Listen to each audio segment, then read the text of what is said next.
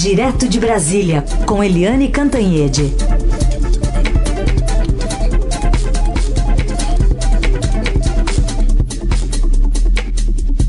Oi, Eliane, bom dia. Bom dia, Raíssen, Carolina Ouvintes. Bom dia, Eliane.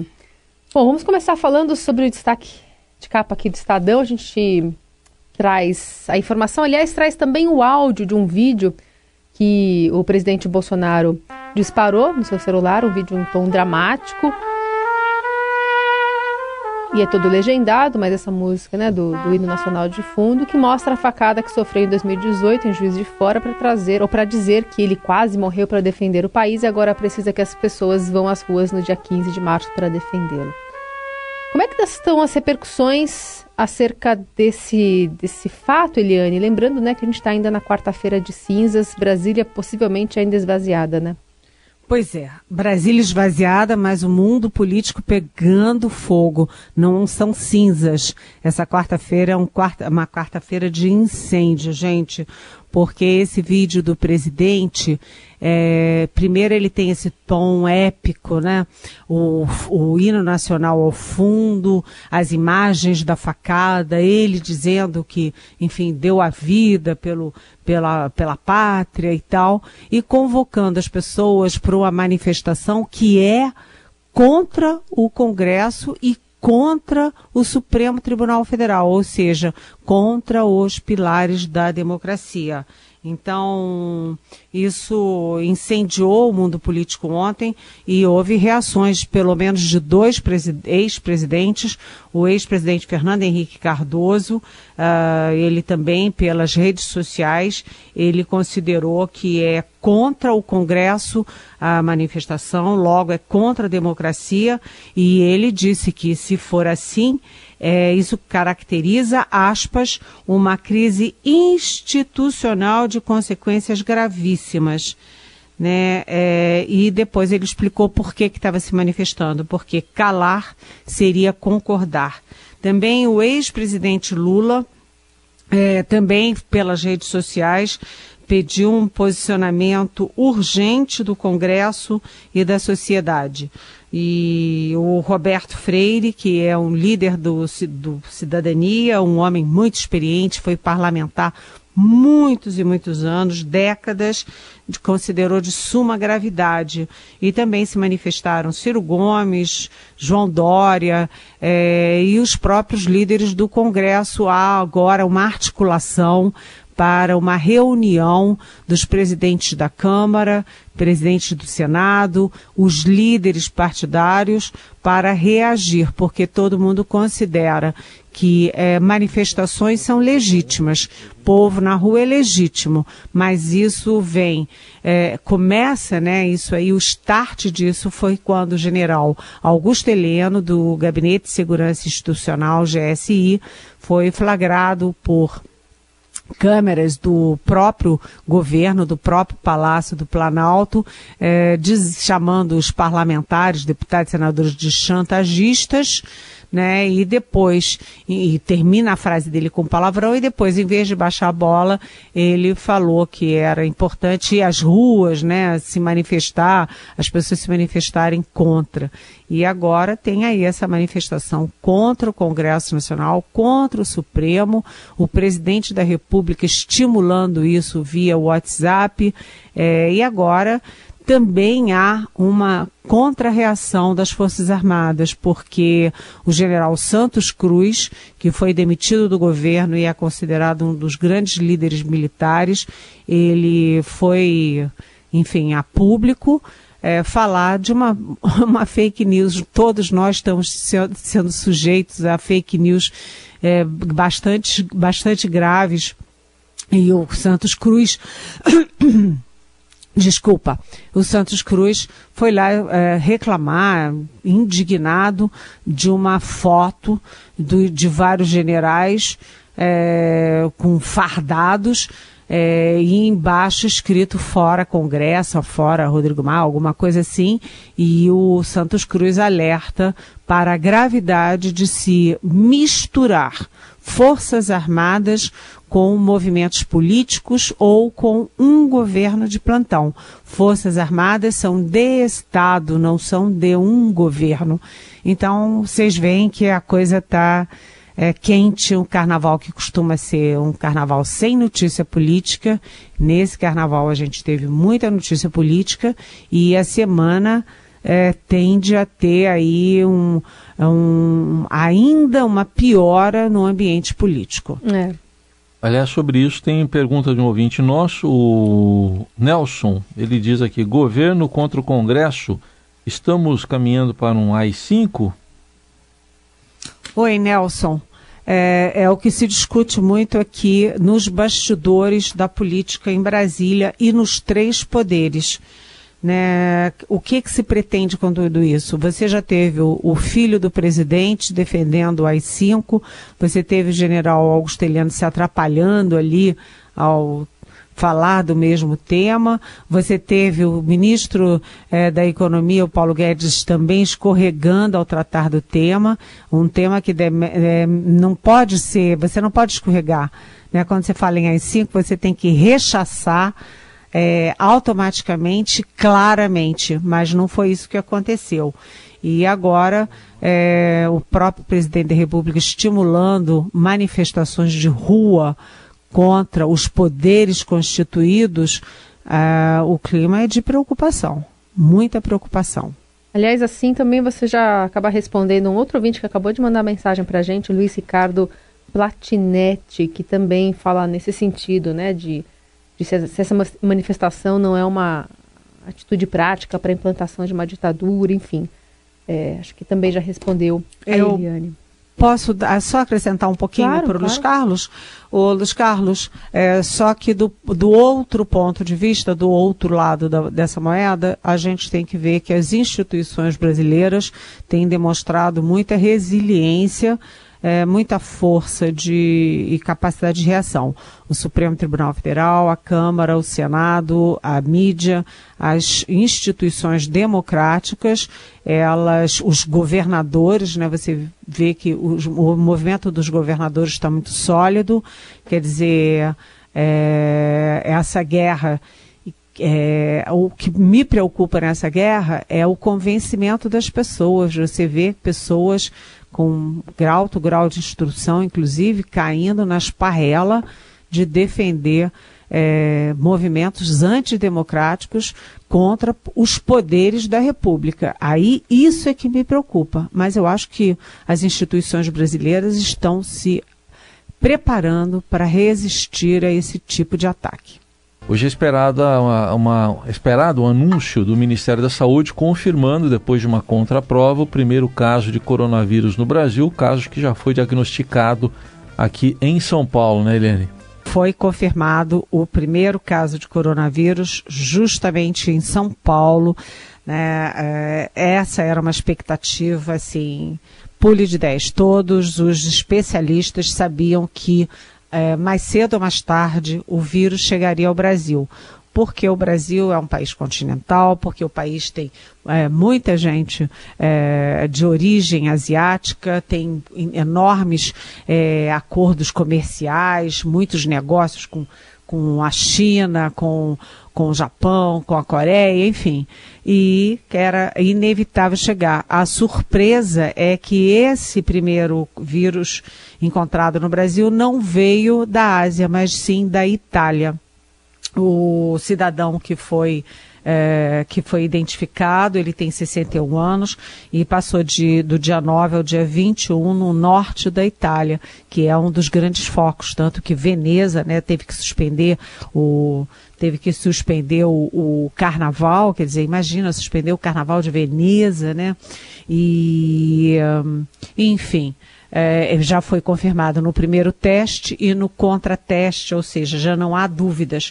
Agora a Anvisa distribuiu um comunicado é, dizendo que outros cuidados adicionais serão tomados. Por exemplo, está é, tá sendo levantada toda a lista de passageiros que chegaram no Brasil no mesmo voo que veio da Itália e no qual estava esse passageiro contaminado. e há muita preocupação, vai ter cuidado, vai ter né, um, o governo está aumentando, a Anvisa está aumentando e o Ministério da Saúde o, o alerta, o tipo de, de detecção rápida em aeroportos. Antes era principalmente para a Ásia, mas agora também para a Europa. Está se expandindo o número de países é, em que os aviões e os navios chegam e que os cuidados são é, extraordinários. E, enfim, e tudo isso é muito preocupante porque esse vírus ele ainda é uma novidade para o meio científico e não se sabe é, exatamente qual é a dinâmica da propagação se o paciente assintomático ele passa, se o paciente que já, se, já pode ser considerado é, curado, ele continua passando ou não o vírus. Então há muitas dúvidas ainda e isso vai interferindo também na economia, porque as bolsas da Ásia hoje abriram é, com forte queda ah, e as bolsas da Europa também. Ou seja, você tem uma questão de saúde pública, porque está caminhando para ser uma pandemia, ainda não foi declarada pandemia pela Organização Mundial da Saúde, a OMS, mas está caminhando para isso, e você tem um efeito evidente na economia do mundo.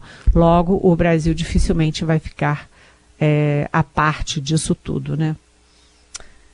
É isso. Bom, outra epidemia, dá para chamar assim, é a violência aqui no país, mas vamos nos concentrar sobre o estado do Ceará, que já chega ao nono dia de paralisação de motim dos policiais militares, com batalhões ainda fechados e o número de mortos, né, de homicídios, que continua crescendo, apesar, se não me engano, as estatísticas pararam na contagem de segunda-feira, né, 170 homicídios não foram atualizados ainda nesta quarta-feira. Pois é, a gente não tem atualização, mas o fato é o seguinte: aconteceu o previsto, né, com os PMs amotinados, porque, repito mais uma vez, é, forças armadas, qualquer tipo de categoria armada, não faz greve, faz sim motim, né, com as forças é, policiais é, amotinadas, aquarteladas, os assassinatos dispararam no Ceará, como sempre acontece. Né? Então, há todo um esforço do governo do Ceará para negociar uh, o fim desse movimento da PM, mas o governo do Ceará já avisa que não cederá numa questão específica, anistia a quem fez, aos líderes do movimento. É, do ponto de vista do governo federal, o governo federal enviou para o Ceará o ministro da Defesa, o general Fernando Azevedo Silva, o ministro da Justiça e da Segurança Pública, Sérgio Moro, e o advogado-geral da União que é o André Mendonça. Eles foram, sobrevoaram é, Fortaleza, o ministro Sérgio Moro depois declarou que a situação está sob controle. É aquilo, né? Está sob controle, mas as mortes, os assassinatos e, enfim, as mortes violentas dispararam. E, além disso, é uma, é uma, uma incógnita por que, que o presidente da República, que fala sobre tudo o tempo inteiro, ainda não abriu a boca para condenar um movimento que gera mortes na sociedade civil. Bom, Eliane, é, eu tinha falado, né? Vamos dar uma desanuviada um pouco. Comentário carnavalesco seu sobre a Águia de Ouro. E lembrando que a Eliane, para quem não acompanhou, já faz, acho que ano passado, retrasado, fez fortes revelações aqui. Ela participava do bloco Pacotão lá em Brasília. que, quase que uma fundadora, eu acho. Hein? Eu participei muito do Pacotão, muitos anos, e também eu saía na Aruque que é que é uma escola de samba é, de Brasília, mas agora eu sinceramente passei ao largo desse carnaval, não vi nem na televisão, vi aqui, dali, eu ligava a Globo News para ver os blocos de rua que estão é, cada vez mais animados, mais bonitos, né? Mas eu achei o máximo a, a Águia de Ouro, sabe por quê? Eu, revi, inclusive, mais de uma vez é, na, na internet, porque eu gostei da homenagem ao Paulo Freire, né? O Paulo Freire que foi tão achincalhado em 2019 e que é um dos ídolos né, da educação no mundo foi homenageado pela Águia de Ouro. Então achei a escola, é, na minha modesta opinião, que eu não entendo disso, mas eu achei a escola muito bem ensaiada, eu achei a escola bonita, as cores, eu achei o ritmo dela bonito, mas o que eu mais gostei foi a homenagem ao Paulo Freire. Parabéns, Águia de Ouro! Fez bonito, a gente fica feliz com isso. É. Aliás, falando em carnaval em bloquinhos, no Rio de Janeiro hoje tem dois com nomes bons para bloquinhos de carnaval. Tenho medo dessas coisas, de vamos... ah. é Um é Me Enterra na Quarta. Me Enterra na Quarta. e outro é Ainda Aguento. Ah, então. tipo resistência mesmo, né? Bem mais, né? Eu tava vendo aqui agora, ó, o do pacotão, o tema foi fascismo na contramão esse ano. Contra o fascismo na contramão.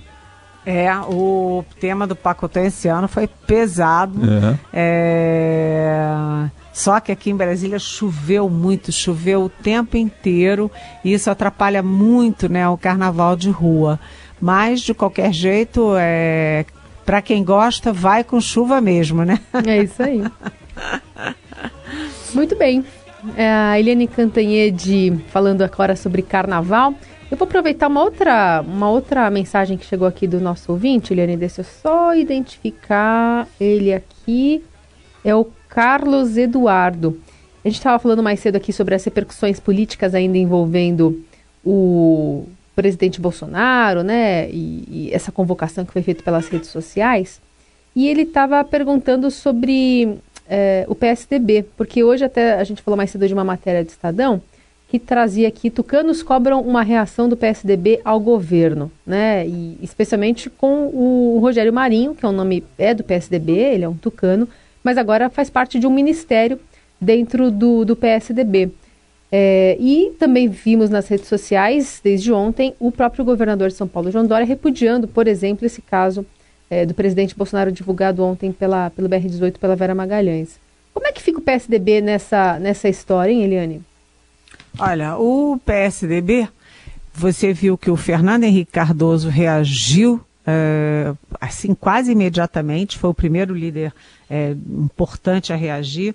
O governador João Dória também reagiu a essa manifestação do presidente e o João Dória está subindo o tom em relação ao governo Bolsonaro.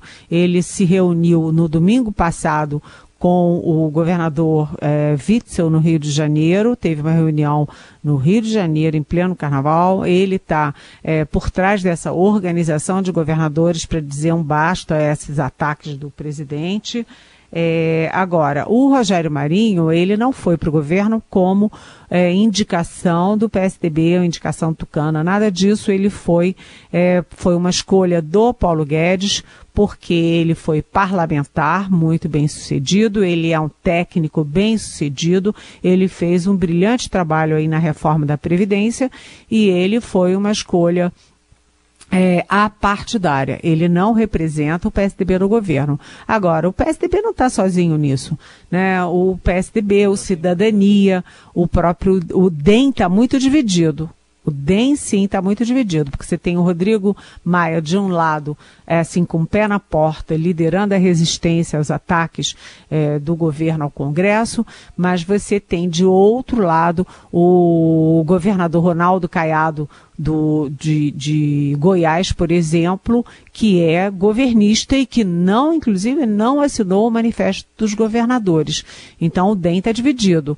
É, mas os partidos estão com uma estão bem claros em relação ao Bolsonaro e o próprio Centrão, que o Centrão todo mundo sabe que é de direita, o Centrão também tem dado bons recados ali contra o Bolsonaro. Então, é, o, as forças políticas estão se mexendo nesse tabuleiro e o PSDB é apenas uma dessas forças, ele não está uh, ah, atingindo nesse momento nenhuma liderança específica em relação ao Bolsonaro. Ele é apenas parte de um movimento suprapartidário que também tem as esquerdas, também tem é, PT, mas que são, é, na verdade, movimentos de de esquerda, de centro e de direita a favor de uma causa comum, que é a democracia. Nesse momento, ninguém está falando de partido ou de lideranças, mas sim está se falando numa união das forças políticas em defesa do bem maior do país, que é a democracia. Sem democracia, o que será do nosso país, não é? É isso, e a gente vai tentar acompanhar também hoje as repercussões em cima desse, desse assunto, não só entre centro, direito, esquerda, né? Falando especialmente do Tucano aqui, da pergunta do Muro. Carlos Eduardo, muro, Muro. mas também sobre é, essa convocação, né? Agora a gente já tem aqui até uma, uma reportagem do Estadão falando dos líderes que estão é, convocando, né? O, o, os presidentes dos parla do, do, do, da Câmara, Rodrigo Maia, do Davi Alcolumbre, do Senado, deputados e senadores que estão passando a cobrar um posicionamento deles, que a gente vai ver se vai sair ainda nesta quarta-feira. É, é possível que haja uma reunião, eh, como eu disse aqui, dos presidentes e dos líderes do Congresso para fazer uma manifestação, uma reação conjunta. Agora, eu só queria lembrar uma coisa. É, é, aí é, é uma coisa que me ocorre agora. É, dia 15 de março, é possível que em 15 de março é, você tenha aí a- o coronavírus correndo solto. É, eu não sei como é que você reúne multidões na rua com um vírus desse circulando. Então, esse é um, ou uma outra questão, juntar a questão política com a questão da saúde pública. É, exatamente, porque tem pelo menos 20 dias aí, muita coisa pode acontecer em relação à, à circulação do vírus aqui no Brasil, né? Exatamente. Muito bem, Eliane Cantanhede, volta amanhã a partir das 9 aqui no Jornal Dourado. Obrigada, Eliane, bom, boa Ah. semana. Até amanhã. Tchau. Beijão.